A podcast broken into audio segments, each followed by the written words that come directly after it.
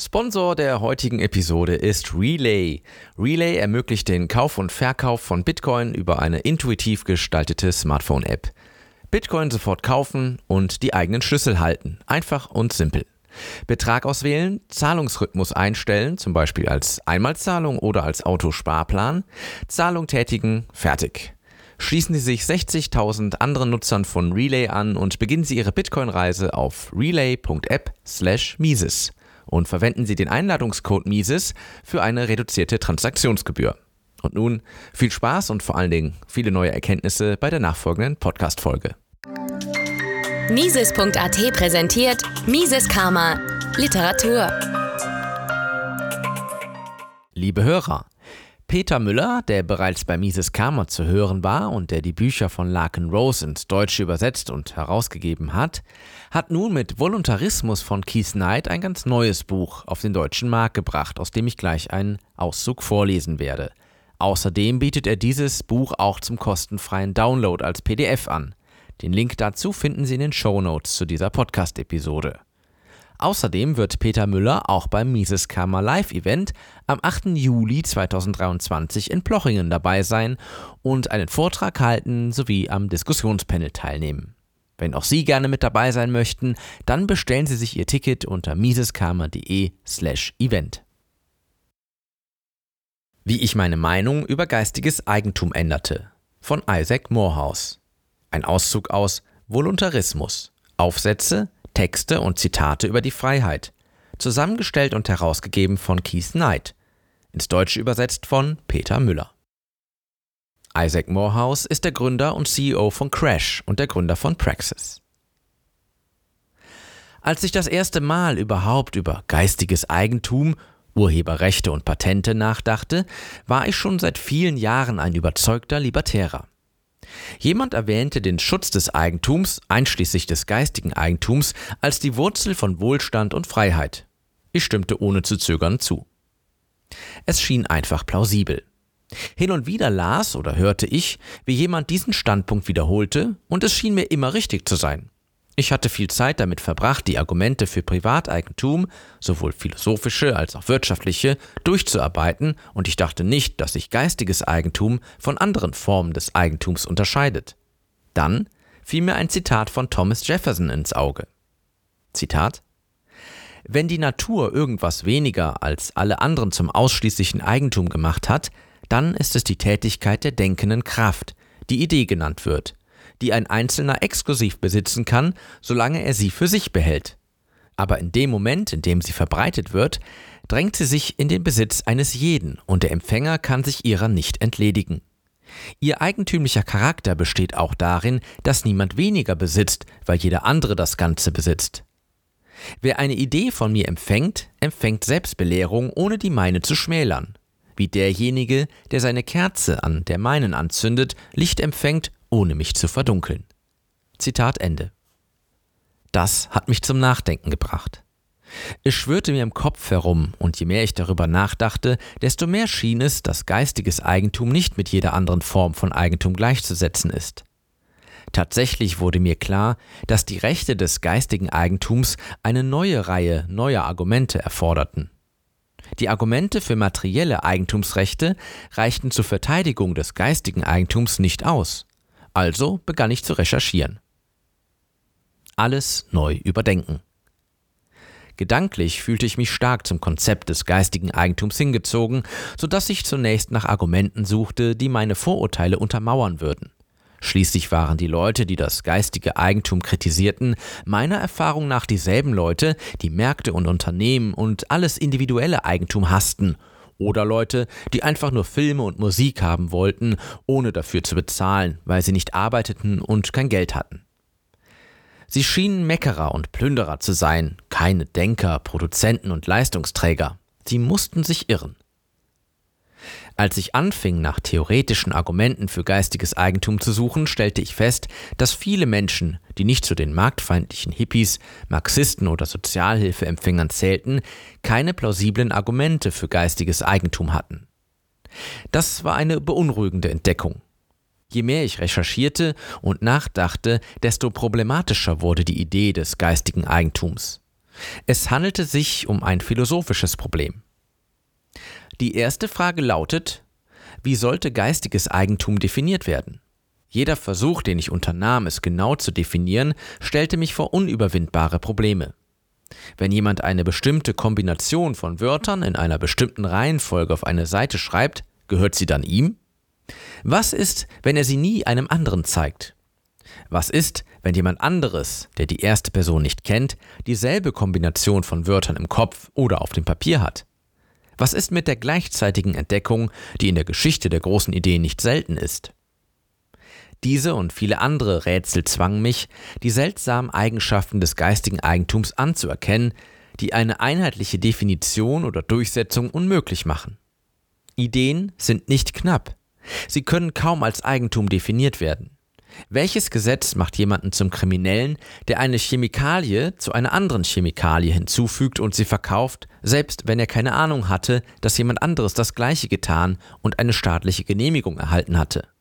Geistiges Eigentum wirkte zunehmend eher wie eine Verletzung der Eigentumsrechte, anstatt sie zu schützen. Warum sollte ich die Nutzung meines Eigentums auf Dinge beschränken, die andere Menschen noch nie zuvor getan haben? Der langsame Wandel. Im Laufe eines Jahres las ich viele weitere Artikel und führte viele nächtliche Diskussionen über die Theorie des geistigen Eigentums.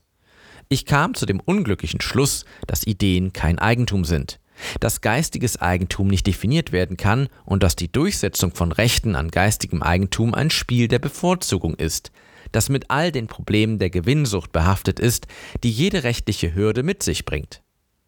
Ich mochte geistiges Eigentum nicht, weil es kein kohärentes Konzept war, aber ich glaubte trotzdem, dass es notwendig sei. Ich hielt eine Zeit lang an meinem philosophischen Unglauben an geistiges Eigentum fest und vertrat eine Position pro geistiges Eigentum. Obwohl mir das Konzept nicht schlüssig erschien, konnte ich mir nicht vorstellen, wie es ohne Patente zu Innovationen kommen sollte. Ich hielt nicht viel von Urheberrechten und ich dachte, dass Markenfragen durch Betrugsschutz, Marktdruck und vertraglich geregelt werden könnten, ohne auf spezielle Gesetze zum geistigen Eigentum zurückgreifen zu müssen. Aber Patente schienen absolutes Muss zu sein. Es war die Produktion von verschreibungspflichtigen Medikamenten, die mir zu schaffen machte. Ich sah keine Möglichkeit, wie fortschrittliche Arzneimittel in einer Welt ohne geistiges Eigentum hergestellt werden könnten. Obwohl ich kein reiner Konsequenzialist war, genügte mir die Sorge, um einer strikten Ablehnung von geistigem Eigentum zu widerstehen, auch wenn ich sie philosophisch nicht begründen konnte. Die Frage des geistigen Eigentums war nie und ist es auch heute nicht das interessanteste Thema für mich, also ließ ich es bleiben. Es kam nur gelegentlich zur Sprache und ich begnügte mich damit, es auf der theoretischen Ebene etwas unbeholfen zu entkräften, in der Praxis aber zu unterstützen. Meine Suche nach einer konsistenten Begründung von geistigem Eigentum wurde unterbrochen, als meine intellektuelle Reise mich woanders hinführte. Je mehr ich über Wirtschaft und politische Philosophie lernte, desto lächerlicher und weit hergeholter wurde der Staat, selbst ein Minimalstaat, und meine Ideen wurden radikaler. Als mir die Argumente für die Existenz des Staates ausgingen, sowohl die moralischen als auch die praktischen, begegnete mir das geistige Eigentum erneut. Jemand fragte mich, ob ich glaube, dass irgendeine Form von geistigem Eigentum ohne staatliche Gewaltanwendung überleben könne. Ich konnte mir nicht vorstellen, wie das möglich sein sollte. Wie soll das in der Praxis funktionieren? Dies brachte mich in eine seltsame Situation. Man hatte mich, obwohl ich mich wieder einmal mit Händen und Füßen dagegen wehrte, dazu gebracht, nicht an den Staat als ethische oder praktische Form der sozialen Organisation zu glauben, und doch hatte ich immer geglaubt, dass es ohne staatlich geschaffene Patente keine großen Innovationen mehr geben würde. Dann stieß ich auf Against Intellectual Monopoly von Baldwin und Levine. Ich las es und mir wurden die Augen geöffnet. Ich fragte mich, wie ich so stumpfsinnig sein konnte und wie es mir nur so sehr an Vorstellungskraft und Geschichtskenntnissen mangeln konnte. Sie begründeten nicht auf der philosophischen Ebene, sondern von einem praktischen und historischen Standpunkt aus, dass geistiges Eigentum weit davon entfernt ist, Innovationen zu fördern und vielmehr einer der größten Bremser des Fortschritts ist. Tatsächlich bestand der Zweck der Gesetze zum Schutz des geistigen Eigentums von Anfang an darin, Innovation und Experimentierfreudigkeit einzuschränken und sicherzustellen, dass die Vorteile guter Ideen auf privilegierte Gruppen konzentriert werden. Und zwar nicht danach, wie sehr sie den Konsumenten helfen, sondern danach, wie gut sie sich in der Bürokratie zurechtfinden. Es war alles so einfach und offensichtlich, dass ich mich fragte, wie ich es nur übersehen konnte. Ich wunderte mich, wie ich so lange mit einer Weltanschauung zurechtkam, die so voll von Ungereimtheiten und Unerklärlichem war. Wie konnte ich so klar erkennen, dass die Berufslizenzierung nicht die Verbraucher schützt, sondern die Großindustrie, die sich dafür einsetzt, während ich das Gleiche beim geistigen Eigentum nicht erkennen konnte? Wenn ich darüber nachdenke, scheint es, dass mein Glaube an geistiges Eigentum deshalb so stark war, weil es in einen intellektuellen Boden gepflanzt wurde, der seit meiner Kindheit kultiviert wurde, um die Welt als am Rande des Chaos und der Katastrophe stehen zu sehen, die nur durch die Kraft des Gesetzes zusammengehalten wird. Das Leben auf diesem Planeten war ein hopscher Dschungel und in jeder Hinsicht, von den grundlegenden Überlebensbedingungen über eine brauchbare Sprache und ein Tauschmittel bis hin zu Innovation und allgemeinem Anstand, brauchten wir den starken Arm des Leviathans, um uns auf Kurs zu halten. Als ich zu erkennen begann, wie utopisch diese Wahrnehmung von einem Staat war und wie komplex die reale Welt mit all ihren sich überschneidenden Normen und Institutionen ist, wurde es endlich möglich zu sehen, was eigentlich auf der Hand liegen sollte. Dass Ideen nicht als Geiseln gehalten werden müssen, um genutzt zu werden, und dass der Anreiz, innovativ zu sein, nicht von einem Staat ausgehen muss. So schloss sich für mich der Kreis in der Frage des geistigen Eigentums. Ich will und erwarte nicht, dass du dieses liest und überzeugt bist, dass ich recht habe. Ich habe nicht einmal echte Argumente vorgebracht. Ich hoffe jedoch, dich dazu inspiriert zu haben, dem Thema gegenüber offen und neugierig zu bleiben und weiterzustöbern. Wenn du das tust, dann lies das Buch von Baldwin und Levine über die praktischen Argumente gegen geistiges Eigentum und das Buch How Intellectual Property Hampers the Free Market von Stephen Kinsella über die theoretischen Argumente. Denke über deine instinktive Position zu diesem Thema nach und frage dich, welche Weltanschauung dahinter stecken könnte. Gehe nicht davon aus, dass jeder, der geistiges Eigentum nicht befürwortet, ein eigentumsfeindlicher Sozialist ist. Und das Wichtigste, genieße den Prozess. Mises Karma, der freiheitliche Podcast. Eine Produktion von Mises.at.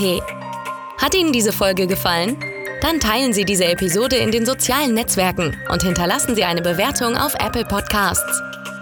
Um keine Folge zu verpassen, abonnieren Sie Mises Karma auf Spotify, Apple Podcasts, Deezer, Google Podcasts, Amazon Music, YouTube und überall dort, wo es Podcasts gibt. Für Anregungen, Fragen und Kritik nutzen Sie das Kontaktformular auf miseskarma.de.